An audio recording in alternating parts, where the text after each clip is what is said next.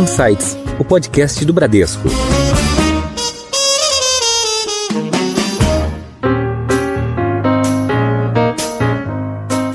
Olá, bem-vindos a mais um episódio do Insights, o seu podcast semanal que provoca um novo jeito de pensar. Eu sou a Priscila Forbes e hoje nós vamos conversar com o banco digital Next. Um banco 100% digital, com diversos serviços na palma da mão. Tarifa zero, cartão de crédito, marketplace e muitas parcerias.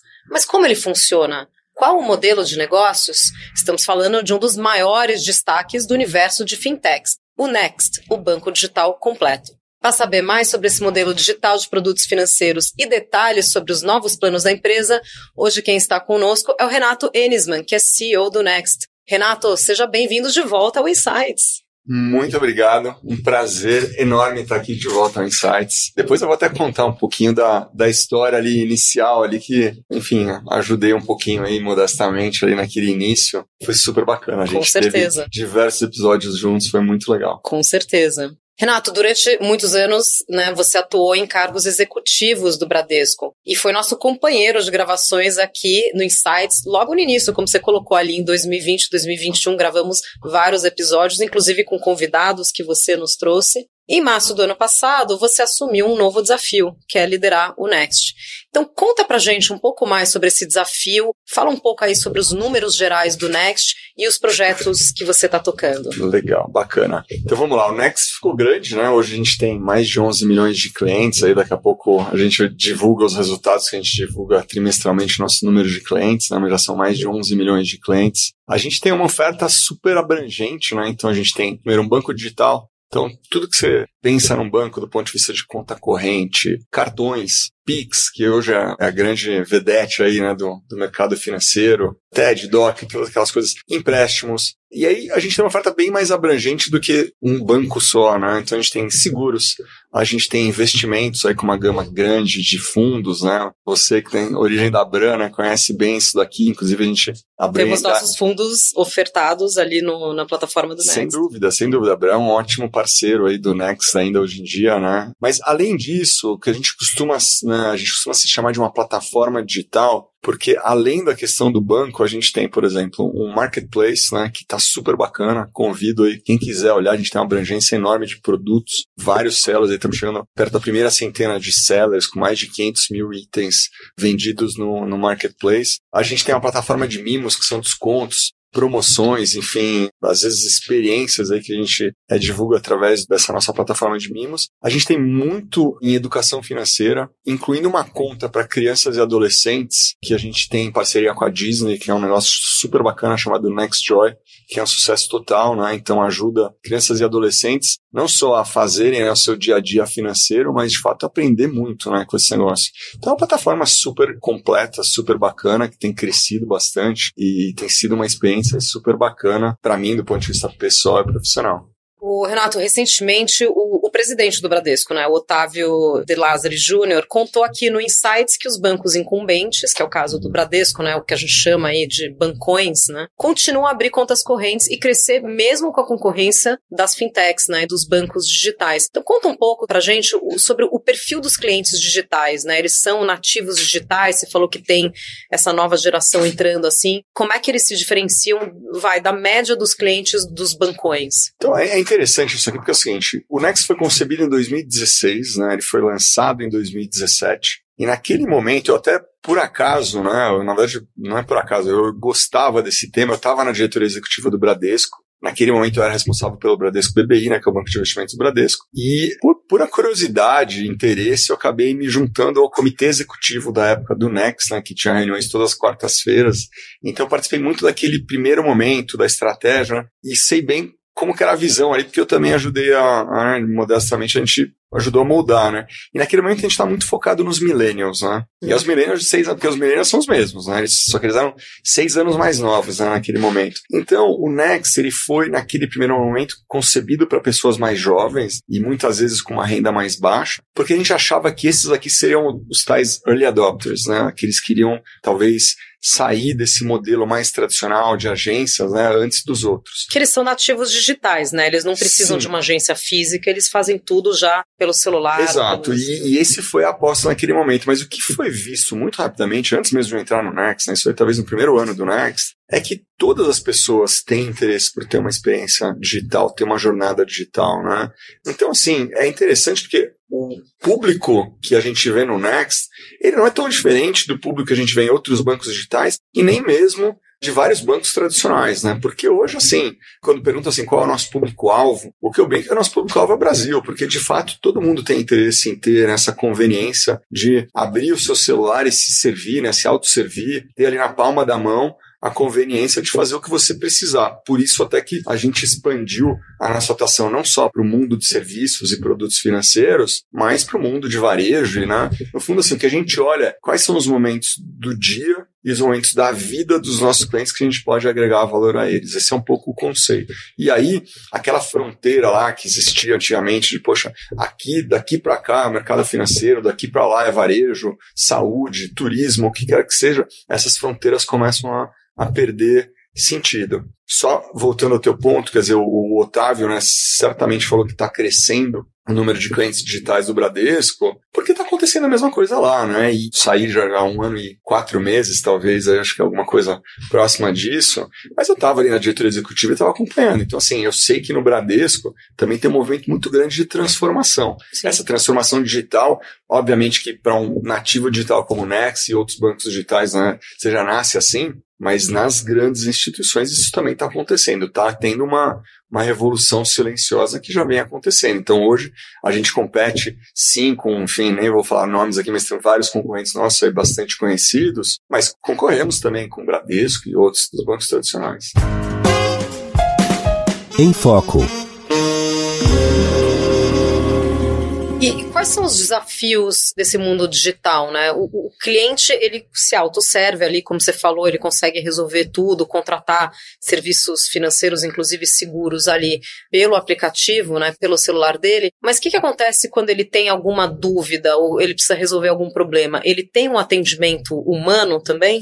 Tem, tem sim. Começar pela parte do atendimento, mas depois, assim, a questão de quais são os desafios do digital, acho que é uma pergunta bem interessante, que é, que é bem abrangente. A questão do atendimento, hoje, boa parte, assim, a maior parte da nossa equipe, para começar, está dentro do que a gente chama de Customer Services, né? É o pessoal que está cuidando dos nossos clientes. A gente tem uma camada inicial de inteligência artificial, né? A gente tem um assistente virtual. Hoje, a maior parte das dúvidas a gente já consegue resolver para o cliente automaticamente, ele é ótimo, né? Porque ele vem ali, tem um menu de opções, ele já escolhe, se autosserve e, na maior parte das vezes, se resolve, né? Então tem uma resolutividade muito alta. É um robô como a Bia, só que não é a Bia. É, é na verdade, a gente ainda até chama de Bia, mas a gente está vendo para mudar o nome, porque ele já ficou muito diferente, né? Ele nasceu, a origem era a mesma, né? Quando o Bradesco lançou a Bia no Next, a bacana da, da, da inteligência artificial é que, de fato, é um algoritmo, um conjunto de algoritmos que aprende, né? Sim. Então, a Bia do Bradesco aprendeu, né, como ajudar um cliente Bradesco. Hoje ainda chama de Bia, né, mas a nossa assistente virtual, que daqui a pouco a gente vai ter um novo nome ainda, né, aguardem. A nossa assistente virtual, ela aprendeu com o Client Next. Então hoje são de fato é, dois sistemas quase que diferentes, né? Apesar da origem ter sido a mesma, né? E ali você derivar para isso não só um custo menor, então o custo de servir, como a gente fala, fica menor, né? Então é um negócio que é bacana para a saúde do Next, a saúde financeira do Next, mas para o cliente também é uma experiência muito mais interessante, né? mais rápido, mais assertivo, né? Mas além disso, poxa, se, se a dúvida continua, se é uma questão às vezes um pouco mais complexa, sei lá, a pessoa está querendo talvez uma recomendação de produto, quer que seja, né? Aí a gente tem sim derivação para um humano e tem um atendimento que a gente tem, enfim. Hoje a gente tem um projeto dentro do Next de transformar esse nosso atendimento para a gente estar tá num novo patamar, a gente já está super bem. E eu não estou falando por falar, né? A gente mede isso aqui tanto por NPS quanto por, enfim, notas em Reclame Aqui. A gente está concorrendo agora ao prêmio Reclame Aqui. Essa Ou seja, é o prêmio Não nosso... Reclame, né? É, é, é, o prêmio Reclame Aqui que, é o que, que tem menos reclamação. Que, tem menos reclamação. Mas uh, e ele é super importante, né? porque ele vem do, de fato, Só, só explicando para os ouvintes o que, que é NPS, né? Que é o Net Promoter Score. É uma metodologia de avaliação de uma empresa através de uma pesquisa que é enviada aos clientes. Os clientes vão dando notas ali para diversos critérios e aqueles clientes que dão notas, se não me engano, acima de 9, de 9 a 10, são os seus promotores, né? São aqueles clientes que estão promovendo a sua marca, que estão falando bem da sua marca. Isso. Se você vê exatamente se você tem mais promotores ou detratores, né? E a gente está no primeiro quartil, né? Depois a gente pode falar um pouco mais, mas assim, quer dizer, eu costumo falar que a gente está no pelotão da frente. Uma das formas de falar é o tamanho da operação e tal, outra é também a qualidade, né? E a gente está, de fato, nesse primeiro quartil em termos de NPS, porque a gente mede não só o nosso, mas também de todos os nossos concorrentes, né? Sejam eles bancos digitais ou tradicionais. Mas voltando à tua pergunta, Pri, poxa, qual que é o desafio do digital, né? Então acho que tem duas vertentes essa pergunta. Uma é, qual o desafio para você servir melhor o cliente? E a outra é, poxa, né, nesse ambiente que mudou muito né, nesses últimos meses, né? O que, que é o um novo desafio, né? Esse novo ambiente de mercado, né? Então, quando a gente fala do ponto de vista de cliente, eu acho que tem duas questões que são as fundamentais, né? O tal do diferencial. As pessoas gostam muito de perguntar, né? Ah, o que, que diferencia? Curioso, quando eu estava no Bradesco, ninguém perguntava, né? Qual a diferença do Bradesco para o Itaú, para Santander? Por algum motivo, agora em Banco Digital, todo mundo quer saber qual é a diferença de uhum. você, do C6, New Bank, ou quem quer que seja, né? Eu acho que assim, menos do que é a diferença, mas assim, qual que é o diferencial? Eu acho que você tem duas coisas que você tem que realmente perseguir com muito afinco, com toda a sua força. Né? Uma é você entregar uma experiência que seja realmente fantástica. Não é só você ter um design que seja bonitinho.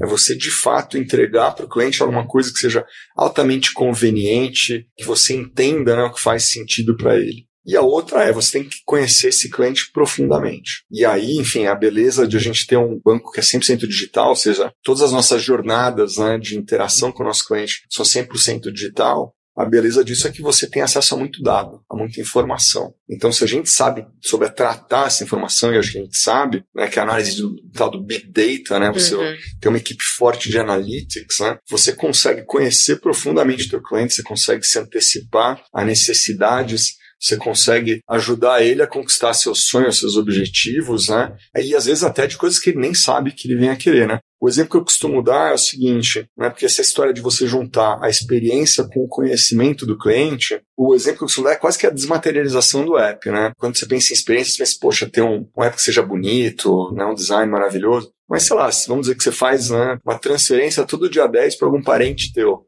Se tem uma conta no X, que eu quero é que assim, a gente perceba isso e no dia 10 ou no dia 9, talvez. Ele te lembra. Você recebe ali, e não só ele te lembra, mas ele fala assim, Pri, você costuma fazer essa transferência todo dia 10. Quer fazer? Você não precisa abrir o app nem nada, só dá um sim ali e acabou, entendeu?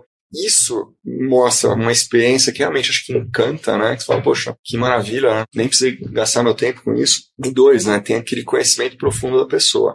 A gente tem investido muito nisso, né? tanto em Analytics quanto em UX, né? Isso aqui, para mim, é o grande desafio, mas também a grande oportunidade do digital. E aí, falando dessa questão do momento que a gente está vivendo, né? Onde, enfim, ações né, no setor digital estão caindo, etc, etc.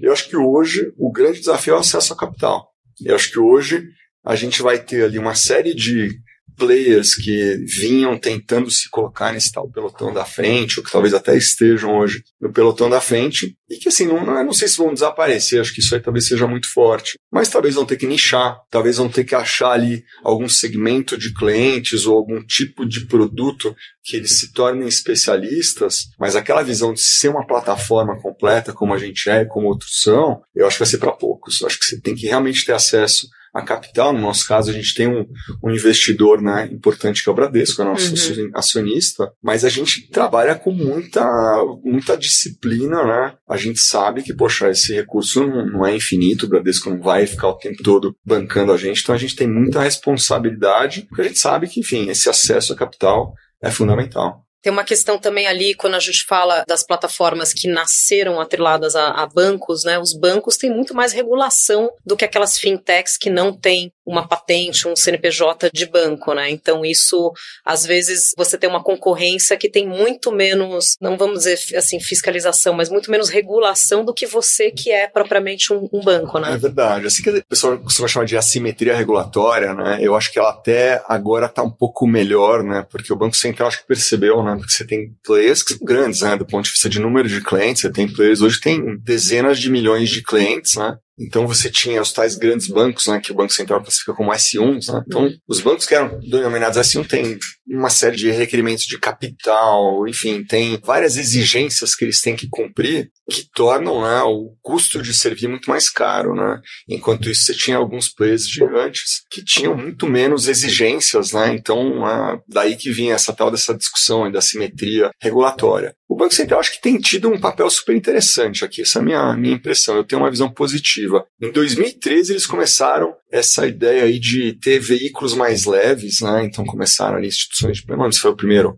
mas você tem instituições de pagamento, você tem SCDs, que são sociedades de crédito direto, você tem uma série de veículos hoje que você pode usar para oferecer serviços e produtos financeiros que tem muito menos exigências, né? E acabam fazendo com que, enfim, tenha um benefício direto para o cliente. Né? Acho que esse é o objetivo fundamental do Banco Central, é, é aumentar a competição e, no fundo, melhorar a oferta de produtos financeiros para os brasileiros. Né? Mas o, o que eu acho é que eles perceberam que talvez tinha ali um ajuste a ser feito, e aí, no ano passado, teve uma série de ajustes, então hoje tem novos requerimentos de capital para players que, mesmo que não sejam bancos e tudo mais, eu acho que o terreno está mais, tá mais nivelado. E, é. e, a gente, enfim, é até acho que interessante te contar, a gente, em janeiro, a gente pediu uma licença de banco múltiplo, então agora processo está acontecendo dentro do Banco Central, mas que para a gente é um passo super importante, né? Porque a gente consegue ter ainda mais independência, né? Hoje a gente já é uma, uma empresa apartada do Bradesco, mas nos tornando um banco múltiplo, a gente se torna ainda mais independente, que vai nos ajudar com agilidade, um time to market menor, né? A gente conseguir entregar mais produtos, mais serviços para os nossos clientes. Até oferecendo eventualmente produtos de, de outros parceiros. Bem, isso até hoje é interessante, né? A gente falou de fundos de investimento, ali é um exemplo. Quer dizer, hoje a gente, a gente já tem até alguns produtos que não são né, necessariamente do Bradesco. Né? Isso aqui acho que começou lá atrás, estava até com a Ágora né, naquele momento, lá atrás que a gente teve uma discussão na diretoria executiva com o próprio conselho da época. Naquele momento se tinha aquele conceito de plataforma fechada, aberta, foi uma discussão uhum. interessante que aconteceu. E já lá atrás o Bradesco tomou a decisão de abrir né, isso aqui. A plataforma, no fundo, é ter a melhor oferta para o cliente, independente de ser um produto de origem da organização Bradesco. Para o Next isso aqui já é mais fácil. Mas sim, a gente hoje, a maior parte dos nossos produtos são originários do Grupo Bradesco, tem uma, uma proximidade muito grande, né? Mas na medida que a gente passa a ser um banco múltiplo, ter o nosso próprio core bancário, isso aqui fica ainda mais fácil da gente ter nossos produtos, oferecer de terceiros se fizer sentido, uhum. ou a gente não vai descontinuar o relacionamento comercial com o Bradesco. Pelo contrário, acho que a gente deve até aprofundar. Legal. Em alta.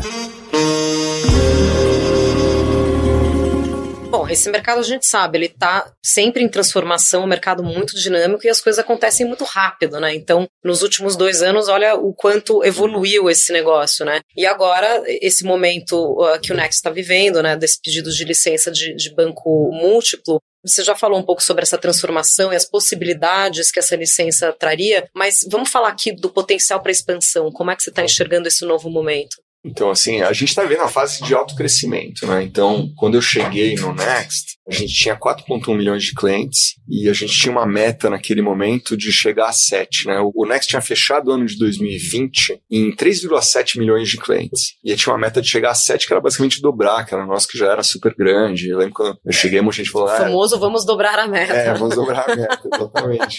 quando eu cheguei, a gente falou, ah, não se preocupa, isso é um negócio difícil e tal. Mas assim, acho que era muito claro pra gente que essa questão de escala é fundamental né, para você se tornar de fato um dos vencedores nesse, nesse mercado. Então a gente precisaria acelerar. E de fato a gente conseguiu chegar a 10 milhões né, no, no ano, então a gente tá dobrar a meta e realmente aconteceu, né? A gente passou mais do, do 7, que dobrou, mais do que é. dobrou, né? A gente passou do 7 e chegamos a, a 10 milhões. Mas assim, com muitos ajustes que a gente foi fazendo, a gente teve várias mudanças no Next e também crescemos a equipe. A equipe está incrível, uma equipe de liderança que é muito boa. Imagino que tem muita equipe de tecnologia também, né? Muita de gente de tecnologia, desenvolvimento, analytics, UX, né? Então a gente está com, com uma equipe fantástica. Eu acho que a gente tomou algumas decisões corretas, como eu falei, que a gente, nosso público-alvo é o Brasil, né? Então a gente escolheu como embaixadora, né, um dos exemplos, a gente escolheu a Tata Werneck, porque quando você olha, ela é uma pessoa que tem aceitação em todas as idades, todas as faixas sociais, todas as regiões, né? Então também ajudou, né,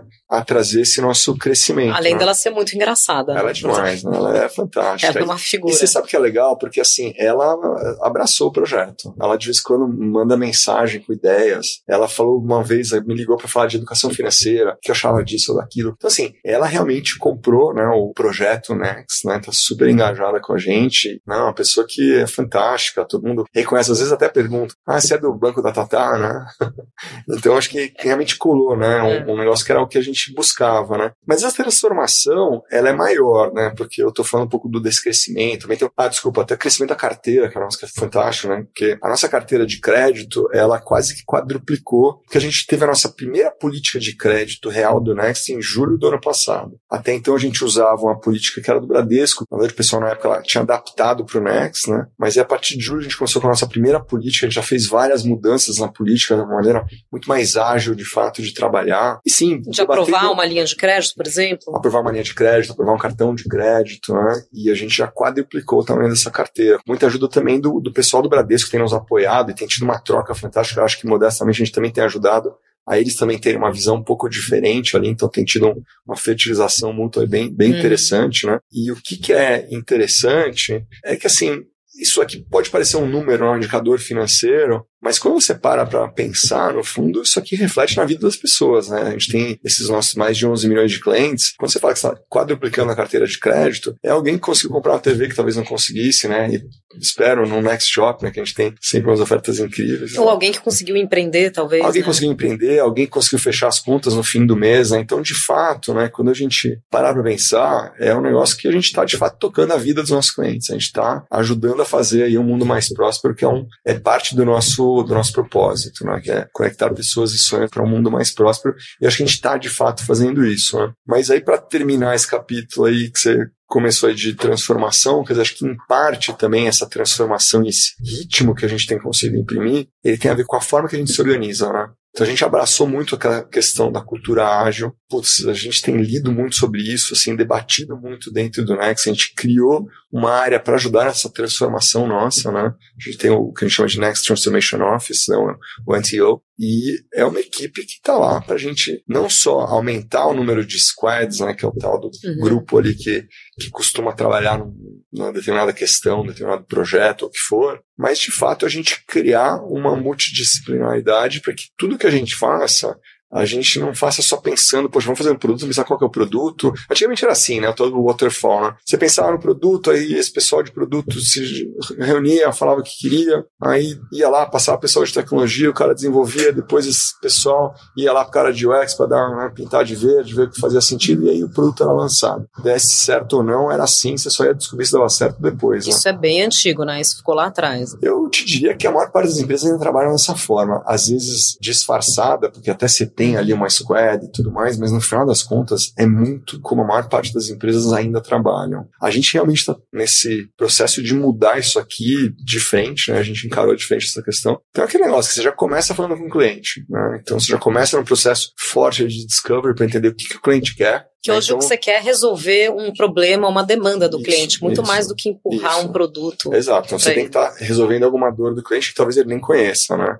Tem aquele exemplo lá clássico do Walkman, né? Que, poxa, não é que alguém, será que alguém achava que tinha um problema de, sei lá, andar de ônibus e não ter o que escutar de música? Acho que não, né? Mas assim, às vezes o, se ouça uma dor real e concreta, e às vezes você também pensa, uhum. poxa, o que, que faria sentido pra e vida das pessoas? E se você tivesse isso, né? Isso não isso, facilitaria exato. a tua vida? Por isso que eu sempre penso assim, você tem que pensar nos momentos de vida e nos momentos do dia da pessoa, né? Quais são e como é que você consegue né, impactar esses momentos, né? Então você começa dessa forma, pensando já muito no cliente, e você tem um time que sim, tem desenvolvedores, tem gente de produto, mas tem gente de atendimento, tem gente de legal se precisar de alguma questão jurídica, se tiver alguma questão regulatória, enfim, você monta uma equipe multidisciplinar que faça sentido para aquela questão, você consegue encurtar muito o teu tempo de desenvolvimento, enfim, e no fundo, assim, gerar um ambiente de inovação. A gente tem que ser pioneiro, tem que ser inovador, e acho que é isso aí que a gente tem feito. Essa transformação, ela acontece muito, né, como como reflexo dessa forma de se organizar que a gente está aí cada vez mais uh, inserido, imerso. Legal. Bom, a gente falou muito aqui sobre pessoas, né? Tanto sobre quem é a pessoa cliente, quais são as dores desse cliente, mas você falou muito de equipe, você falou dos squads, né? Os times que estão lá trabalhando em, em, em, projetos. Então, eu queria que você contasse um pouco sobre quem é o profissional Next. Claro que tem áreas diferentes, tem o pessoal mais voltado à tecnologia, desenvolvimento, muito de customer experience, mas em termos culturais, vai, vamos hum. colocar assim, quem é esse profissional que você está buscando? Bacana. Não, é interessante porque, de fato, assim, vamos dizer, o background profissional Não é que não importa, lógico que importa, mas assim, você vai ver gente de todos os perfis, né? Tem gente que veio de bancos tradicionais, tem gente que veio de outros bancos digitais, tem gente que veio de startups, de empresas de comércio eletrônico ou de comércio tradicional. Então, de fato, o background, é, a experiência profissional, ela é super diversa dentro do Next, né? Mas o que a gente busca, né, no profissional, no final das contas? A gente busca muita atitude, né? Aquele senso de dono que é fundamental ter, né? Sabe, tem aquela historinha lá do Walt Disney lá que quando ele andava nos parques, né, ele via a bituca de cigarro jogada no chão, ele parava uhum. pra pegar. Para ele é muito fácil, né? Porque o parque, né, no final das contas, né, já tinha o nome dele, né?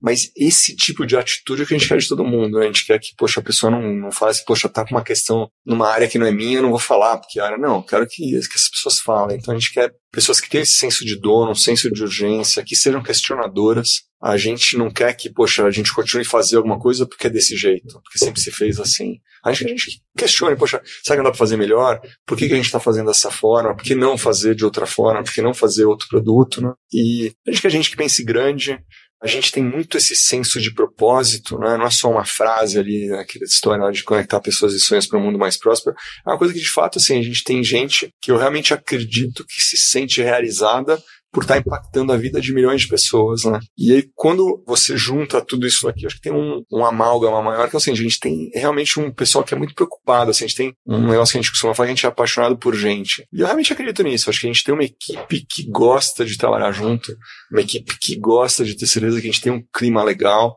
a gente falou do NPS, né? A gente tem também o INPS, né? Que é o nosso employees, das nossas pessoas, né?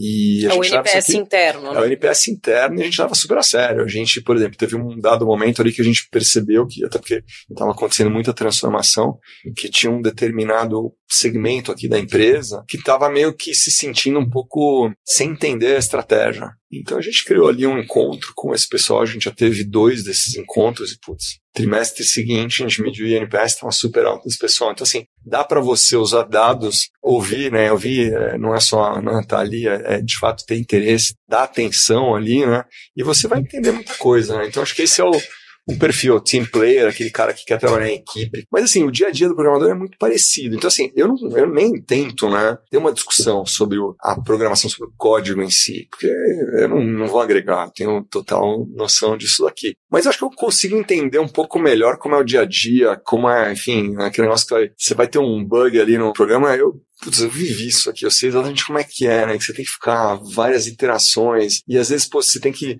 sei lá, você demora 10 minutos lá esperando o programa rodar ali para você ver se tá certo, né? Sei lá, já vivi isso aqui, então acho que eu consigo me conectar melhor, pelo menos eu acredito que sim, com o dia a dia dessas pessoas que são ultra relevantes, né? No final das contas, o Next, né, a gente fala que é uma plataforma, a gente fala às vezes que é um banco digital, mas no final das contas é uma empresa de tecnologia, né? Então, esse pessoal que está na linha de frente ali programando, é pessoal que é fundamental, é ultra relevante para o nosso negócio. Né? Então, eu pelo menos sinto que eu acredito, pelo menos, que eu conheço um pouquinho mais a, do dia a dia deles e isso ajuda bastante. E essa programação influi demais na, na experiência do cliente, né? Não, sem dúvida. E aí, na é... navegabilidade, na usabilidade. Exato. E é por isso que, assim, antigamente era aquele negócio do waterfall que a gente estava falando, quer dizer, você tinha uma ideia, você entregava para o programador, né, como se ele não fizesse parte daquele negócio, né? só torna isso aqui um código que seja executável, né? E aí você ia ver lá, sei lá, semanas depois ou meses depois, né? O fato da gente trazer hoje esse grupo de desenvolvedores para o mesmo grupo, eles têm vários rituais diários, semanais ali, muda muito a forma de você trabalhar, né? Porque agora o cara que é o desenvolvedor entende muito mais o que, que ele está fazendo, qual que é o propósito, ele também pode palpitar, ele pode dar ideias, formas diferentes de fazer um determinado produto, não é só o código em si, né? É uma torna muito mais vivo. Legal, Renato, você falou bastante de como esse teu background físico te serve bem aqui, aqui no Next, mas também te serviu muito, né, essa parte do raciocínio lógico, como você colocou, em diversos cargos que você teve no Bradesco, né? Você teve à frente do, do BBI, você teve à frente do, do BAC, você foi meu chefe, chefe do meu chefe do meu chefe durante um período na, na Bradesco Asset, você teve à frente também do Bradesco Private, onde eu tô agora no momento. Como é que foi essa migração? Quais as lições, vai, os ensinamentos que você trouxe do Bradesco para o Next? Como é que foi essa transição para você? Teve vários momentos de transição assim na minha vida que acho que serviram bastante para esse momento que eu tô agora. né? Que foi uma mudança grande aí de sair de banco tradicional e vir para um banco digital, uma plataforma digital, né? Então, assim, teve desde eu sair da física e para o mundo dos negócios, né? primeiro uma consultoria, depois sair de uma consultoria para ir para um banco e depois, né, já quando entrei no Bradesco, ali depois de ter passado oito, nove anos no banco estrangeiro, eu fiquei vários anos né, no banco de investimento, né, em diversas posições e tal. Até quando eu fui para a diretoria executiva, ainda mantive ali por alguns anos né, esse, o BBI comigo. E em um dado momento, o Otávio, falou depois que o Otávio assumiu a presidência do Bradesco, ele me chamou para uma sala e falou assim: ó, oh, legal, você se provou aí como, como investment banker, né? Deixa eu agora te dar um novo desafio. E foi bem nessa fase aí, né, que eu acabou, ele acabou me dando a Bran, o Private o middle market, né, aqui no Bradesco a gente chama de Corporate One, e a área internacional e câmbio. E ainda no, no meio do caminho a gente comprou o Back Florida, né, que hoje virou o Bradesco Back Florida, e que acabaram ficando cinco áreas, assim, bem não próximas uma da outra. Até, até no, na Burry Private tem alguma sinergia, mas várias delas não tem, né? Uhum. Então ali foi já um grande desafio, né? Você tem que muito rapidamente aprender da área, né? Pra você poder, no mínimo, palpitar, né? E conseguir, de fato, ajudar no, no processo de crescimento das áreas e transformação. Cada uma estava num, num estágio. Algumas realmente precisavam estar mais próximas e tal, outras talvez se podia fazer uma gestão um pouco mais morna, né? Então, assim, eu acho que já tinha tido uma boa preparação. Mas o que acho que é o mais importante aqui no Next, né, não é só você chegar e ter um modelo de negócio diferente. É que eu acho que aqui no Next a gente tinha que ter uma cultura diferente. A cultura, ela obviamente nasceu de dentro do Bradesco, né? Então a gente tinha que pensar, poxa, o que a gente quer manter do Bradesco? Então tem vários valores no Bradesco que eu, por exemplo, acho que são incríveis, né? Tem o tal, né, o Amador Aguiar que fundou o Bradesco, né? se você procurar as frases dele, você vai ver todas ligadas ao trabalho, né? Aquele negócio, acordar cedo, e trabalhar. Esse é o segredo do sucesso de um Só o trabalho faz crescer. É, é. Quer dizer, essa, esse apego aí, né, por dar o sangue aí, né, pelo que você está fazendo. Enfim, uma série de valores, né, acho que é humildade, respeito, tem uma série de coisas que a gente queria manter. Mas a gente também sabia que tinha uma série de coisas que a gente tinha que fazer que são diferentes. Né? Então, vou dar um exemplo que é um negócio que a gente fala muito, que é a questão da transparência. A transparência ela tem duas vertentes. Óbvio que tem uma vertente que acho que é ultra relevante, que é você ter transparência com o cliente. Né? Então, se a gente quer falar de um produto, a gente quer falar de tudo do produto, né? o que ele faz, quais são os riscos, se ele faz sentido para aquele determinado cliente ou não. É realmente dar uma transparência total do ponto de vista do que o cliente está olhando ali, se ele vai consumir ou não, se ele vai comprar ou não um determinado produto nosso. Mas a outra vertente da transparência transparência que eu acho que é fundamental é a gente ter um ambiente onde as pessoas tenham a tal da segurança psicológica, né, que se fala tanto, que acho que a gente realmente é, evoluiu muito nisso aqui no, no Next, que é o ambiente onde as pessoas se sintam vontade de falar falar o que elas pensam, né? Porque acho que a gente tinha um ambiente que acho que vem muito de culturas de, de empresas tradicionais, não sei lá, às vezes as pessoas não se sentiam à vontade de falar de uma outra área, às vezes as pessoas tinham medo, poxa, se eu falar de uma outra área, talvez depois esse cara da outra área pode, né, revidar. É um pouco forma, mais né? compartimentalizado, né? ou talvez um pouco mais hierárquico também. Eu brinco que a gente está sempre numa velocidade de avião a jato, né? Não é de nem de carro, nem de moto, nem de aviãozinho a motor de hélice, né? É um negócio do avião a jato. Então, se a gente está vendo que o avião tem em direção à montanha, tem que falar, não dá para você esperar, ah, não, não vou falar agora na reunião, vou esperar, depois eu falo, aí vou ter a reunião para falar da reunião. Não. Você tem que ter essa paz de espírito, essa segurança psicológica de que você vai poder falar o que você pensa, de que você, é, se tem algum problema, você tem que levantar a mão e falar. E esse negócio está ficando cada vez mais forte aqui no Nex. Eu acho que isso aqui não só reflete na qualidade dos nossos produtos, na, na velocidade de entrega, mas eu, eu, eu, sinto que reflete muito na satisfação das pessoas. Né? Muitas vezes quando as pessoas falam, né? Eu tenho um, um, negócio que a gente chama de bate-papo com o Renato, enfim, independente do nome, mas é, é uma conversa que eu tenho todo mês com um grupo de pessoas no Nex, né?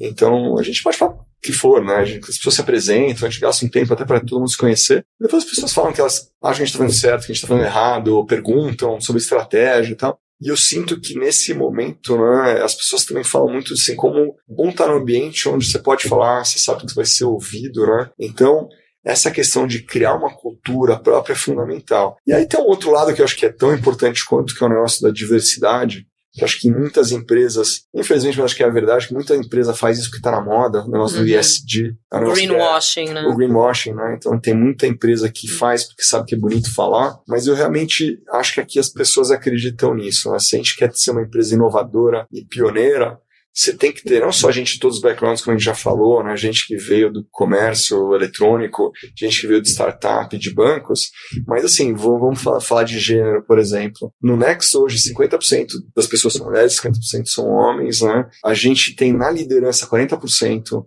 de mulheres, que é nosso que é, que é fantástico. Ainda dá para crescer, né? Quando a gente fala de orientação sexual, é nosso que a gente tem um encontro toda semana no Next a gente chama de Encontro Next. Quase que todo o Next entra, né? Ele é online. E a gente tem sim palestras, às vezes, sobre inovação, sobre, às vezes, apresentação de algum outro, de algum novo produto, mas muitas vezes o que a gente fala é do tema de diversidade. Enfim, a gente tem muito essa questão de entender né, um pouco, né? A gente tem grupos de afinidade que trazem ali o seu lado, a sua visão de mundo. Fica legal, não só para as pessoas se sentirem mais incluídas, né? Que acho que é um negócio que é bom, é um sentimento que, que é legal de ter, que né, que a pessoa ele, trabalha melhor também. E ele viraliza, né? Um negócio que é. assim, né, você se sente incluído incluído, acho que ele, uhum. ele materializa uma série de outros pensamentos positivos, né? Uhum. Outras coisas bacanas que, que ele traz. Mas além disso, acho que de fato a gente traz pessoas com visões diferentes, né? E aí você consegue olhar para um, né? Ainda mais você estando dentro dessa visão mais lean agile, você consegue olhar para um mesmo problema de prismas completamente diferentes. Em termos de idade, essa equipe é mais jovem? A equipe é mais jovem. Eu sou aqui um, né, eu bem que eu, eu,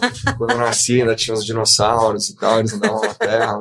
Mas, uh, não, sem dúvida, um, uma equipe mais jovem que pra mim é super bacana, né? Eu acho que é legal porque você tem uma troca muito grande, pessoal com muita vontade, né? Tem caras aí acima dos cinquentões, assim como eu, né? Que também tem muita vontade, mas é legal você ver assim uma equipe que muitas vezes, né? Se o cara é, é, veio de uma outra startup e tal, quer dizer, ele viveu esse mundo digital a carreira inteira, essa pessoa, e putz, o que a gente aprende é, é incrível. Às vezes é uma troca não só de, vamos dizer, você tá com momentos de vida diferentes, né, que é um negócio que é legal, mas é, mesmo assim, um cara jovem ali, seus 30 anos, o que for, vem às vezes com uma bagagem super importante, né, porque você tá numa startup, ou mesmo assim, o Next eu não considero mais uma startup, porque a gente já tem uhum. alguns anos de vida, mas ainda é um negócio, né, que tá em transformação, cada ano aqui é, são equivale a, sei lá, talvez 10 anos uma empresa mais né, estável. Legal. E quando a gente falou também de encantamento de clientes, né? O Next ficou conhecido no começo por mimar os clientes, né? Tinha a questão dos mimos,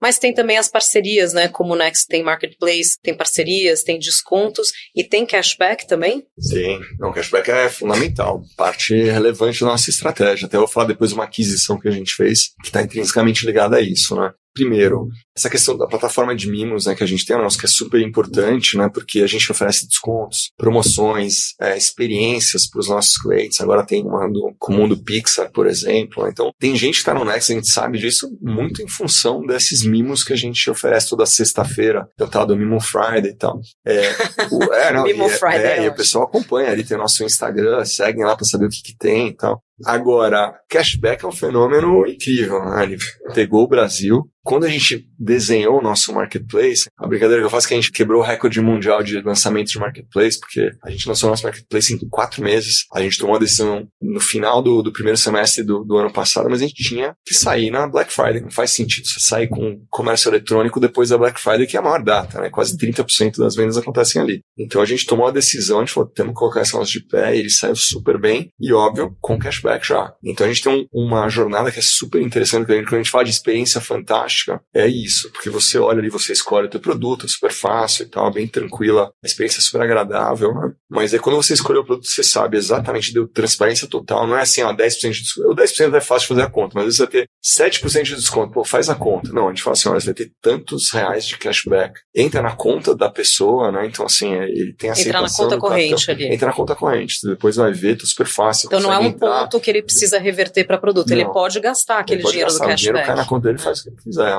E o cliente faz o que quiser. Ele tem como ele ver tudo que ele já recebeu de cashback no histórico dele, do, uhum. do Next Shop. E esse negócio ele é tão importante que a gente comprou uma empresa chamada Arin, né? Eles dizem que eles são uma tech fin, que é um negócio que é bem eles são mais uhum. voltado à tecnologia para soluções financeiras, né? Eles têm duas vertentes, né? O, na verdade, a nossa questão tem duas vertentes, o, o racional. Um é e eles vão permitir que a gente tenha controle, né, que a gente tenha domínio desse nosso cashback. Porque antes a gente tinha alguns parceiros né, que a gente precisava usar para ter esse cashback na conta. Então agora eles vão nos ajudar a desenvolver para a gente ter essa solução própria. Né? E além disso, eles são especialistas em PIX. Então eles têm uma série de soluções para Pix.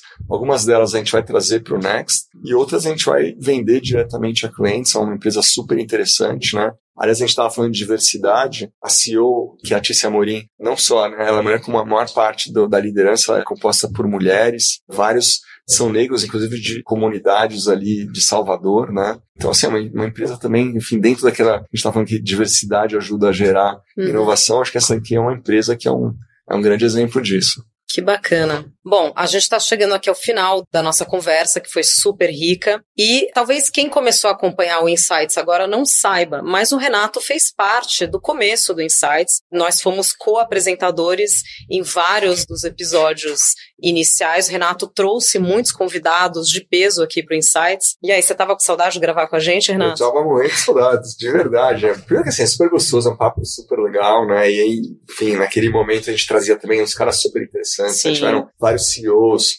sócios de grandes assets, né? Eu, eu, acho, se eu não me engano, o último episódio que a gente gravou juntos, se eu não me engano, foi com o Montesano do BNDES. Foi, então, foi. assim, né?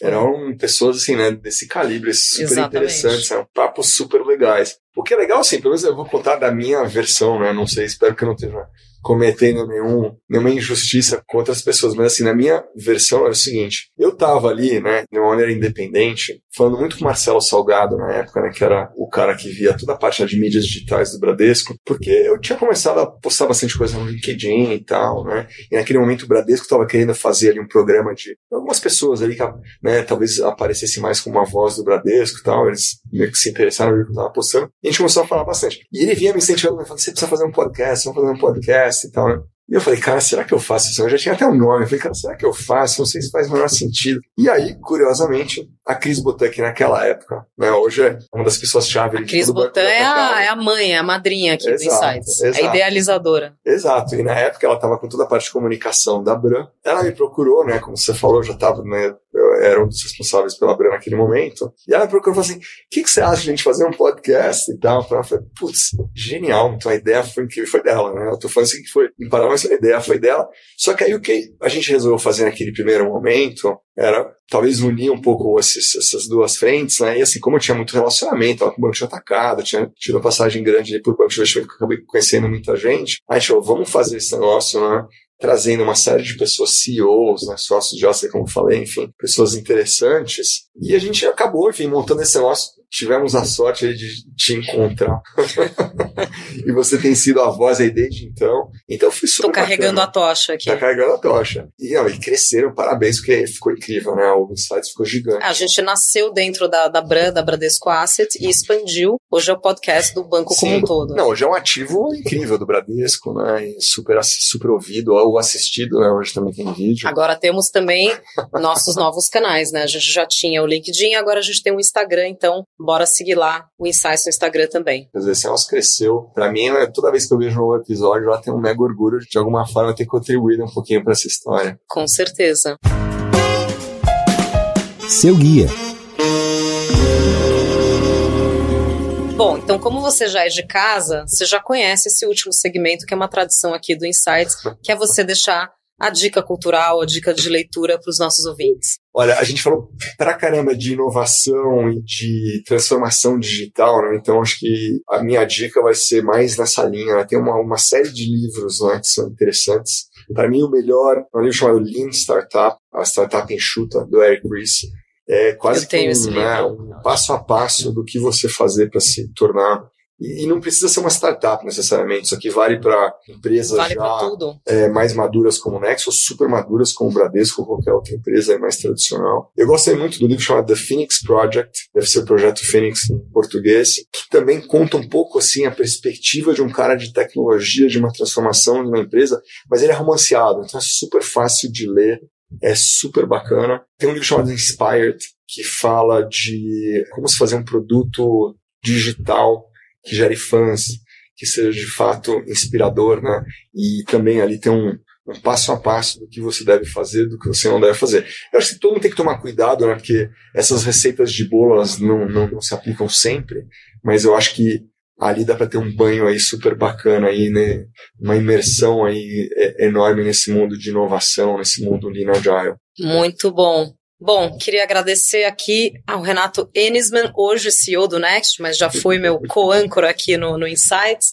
Renato, obrigada pelo papo. Obrigado a você, Pri. Um prazer enorme estar aqui com você. Obrigado pelo convite. Estava ansioso já para vir aqui algum dia falar com, com Insights. Uma honra enorme estar aqui de volta. Parabéns pelo que vocês têm feito. Obrigada. E eu estava ansiosa para conhecer aqui o Next. Muito bacana. Você que nos acompanha já sabe que toda semana tem um episódio novo no seu Insights e nas plataformas de áudio você consegue ouvir o histórico de episódios. Então você pode ir lá atrás e ouvir os nossos episódios, eu com o Renato e diversos CEOs de vários segmentos.